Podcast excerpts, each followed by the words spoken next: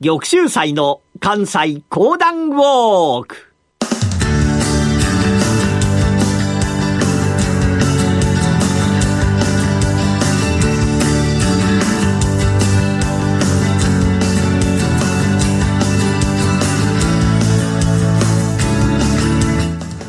玉州祭の関西講談ウォーク。この番組はなにわの講談師玉田玉州祭さんにこれまで歩いてきた歴史上の人物や出来事にゆかりの深い関西のさまざまな土地をご紹介いただきます。今月お届けしているのは桂小五郎後の木戸孝允のお話。それではこの後玉州祭さんにご登場いただきましょう。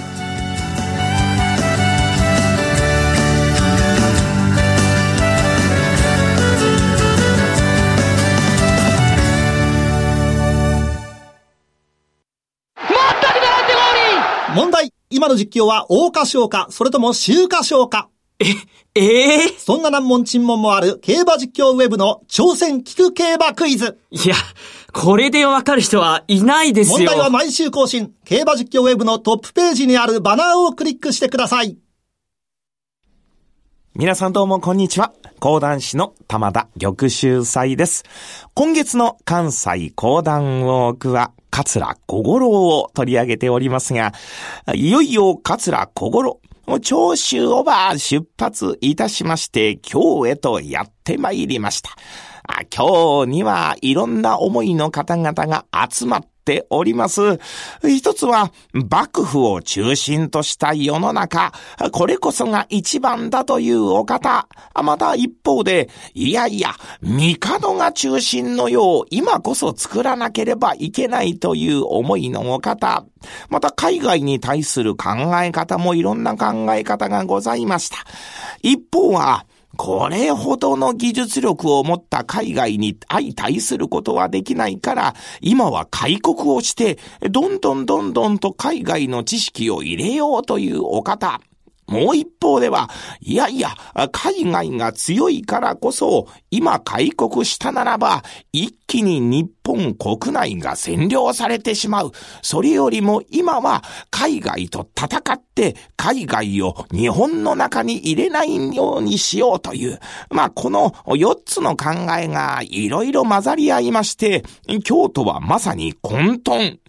そんな中で、桂小五郎は多くの志士たちと一緒に活動をし続けたのでございました。そんな情報交換の場、会議の場と相なりましたのが、東山に面してございました、水交館という場所でございます。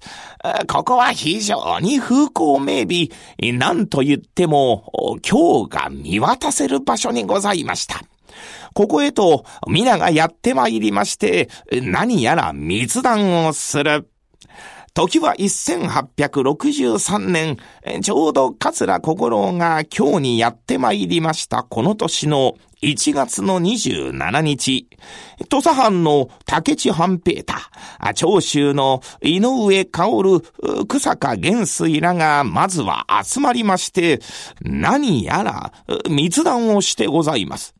さらにさらにこの年の6月の17日には、桂小五郎、また、牧泉の神らが集まりまして、上位や倒幕などの具体的方策をば検討した。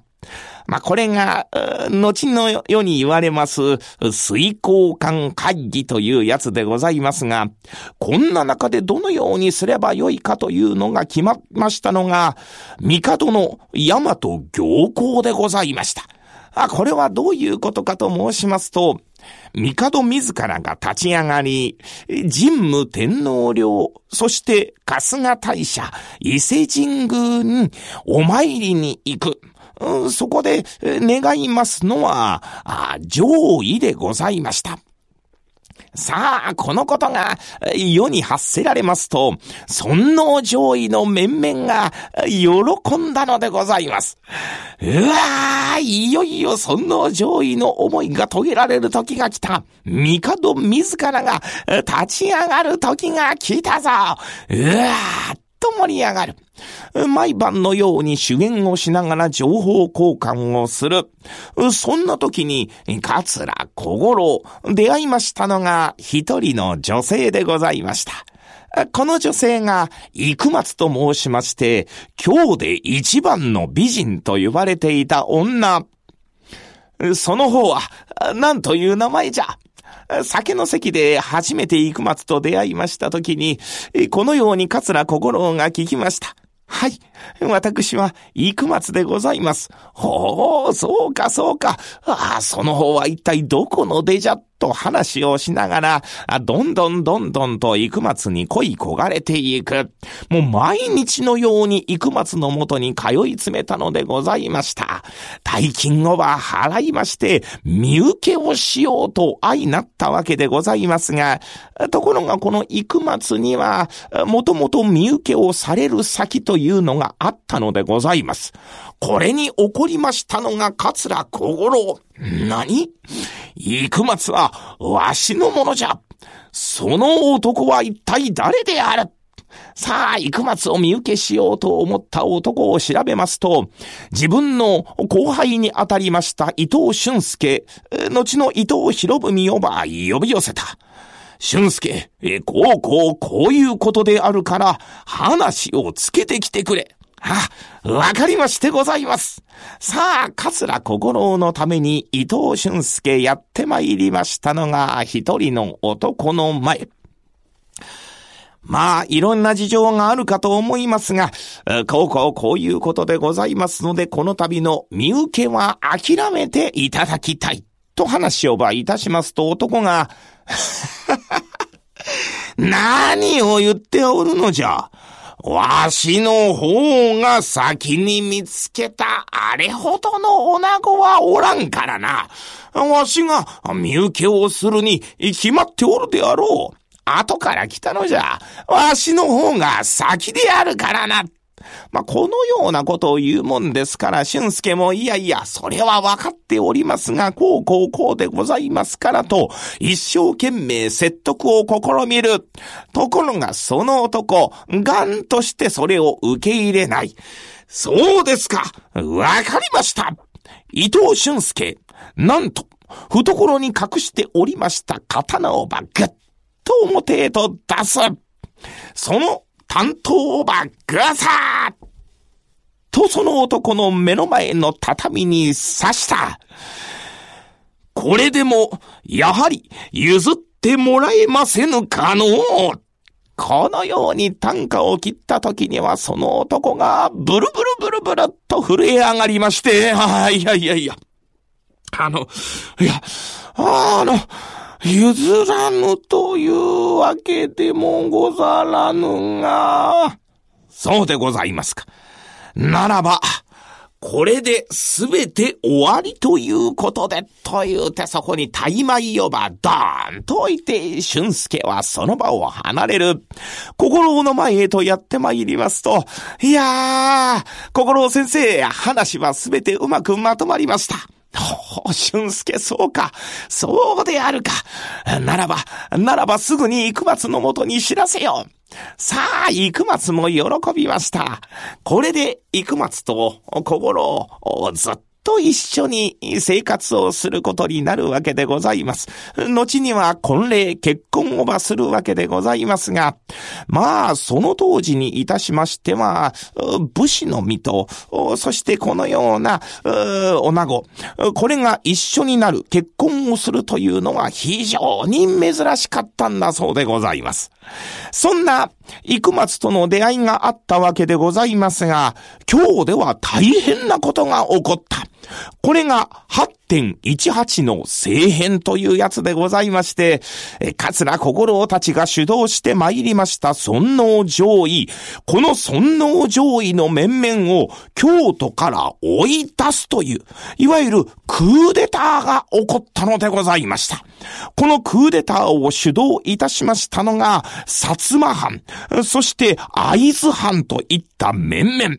長州の者たちは今日におることはできませんから、しまったそのような動きがあるとは、我々は知らなかった。さあ、どうする？どうする？その上位の者たちが、皆、命を狙われ出した。桂小五郎、逃げの小五郎でございますから、すぐに身を隠します。偽名をば使いまして、いろんなところに潜伏をする。ところが彼はやはり、世を良くしたいという思い、そのためには今日に戻ってこなければいけない。そこで、翌年1864年に偽名をば使いまして、再び京へと上がってまいりました。なんとか長州藩の立場を回復するために、なんとかしなければならん。このままでは我が長州藩が潰れてしまう。なんとかしなければならんと、多くの志士たちに再び会うことにした。あの獅子に会い、この獅子に会い、あの獅子に会い。ところがその当時、今日で暗躍してございましたのが新選組。新選組の面々がそれを聞きつけた。何？桂小五郎が戻ってきた。うん。なるほど。すぐに調べるのじゃうわーといよいよ桂小五郎の身のもとに命の危険が近づいてきた。さあ、ここからどうなるのか。この続きはまた次週のお楽しみ。玉田玉秀祭でした。ありがとうございました。ラジオ日経ポッドキャスト。過去に放送した番組の一部やポッドキャスト限定の番組を iPod などの MP3 プレイヤーでいつでもどこでもお聞きいただけます。詳しくはラジオ日経ホームページの右上にあるポッドキャストのアイコンからアクセス。幕末の文久3年1863年に土佐長州久留米など各藩の志士を代表した者たちが上位などの話し合いをした会議は後に水耕館会議と呼ばれることになります。水耕館はもともと正法寺という寺の付属の寺院でしたが帳簿が優れていたために庶民の遊興や文人の詩歌書画などの会に貸席として使われていました。現在は料亭となっている水耕館は今年1月から2年間改修工事のために休業しておりその姿を見ることはできません。改修工事前の入り口の立派な門構えは寺の山門の名残で店を代表する部屋の名は水耕館広間と呼ばれるまさに桂小五郎たちが会議を行っていた部屋です。今回のお話の後半に登場した女性生松と小五郎とはそうした会議で議論を重ねていた頃に出会い恋に落ちたと言われています。今回ご紹介した水耕館跡料亭京大和は JR 京都駅からバスで15分東山水停留所で下車してさらに15分の場所にあります。阪急電鉄四条河原町駅からのバスもあります。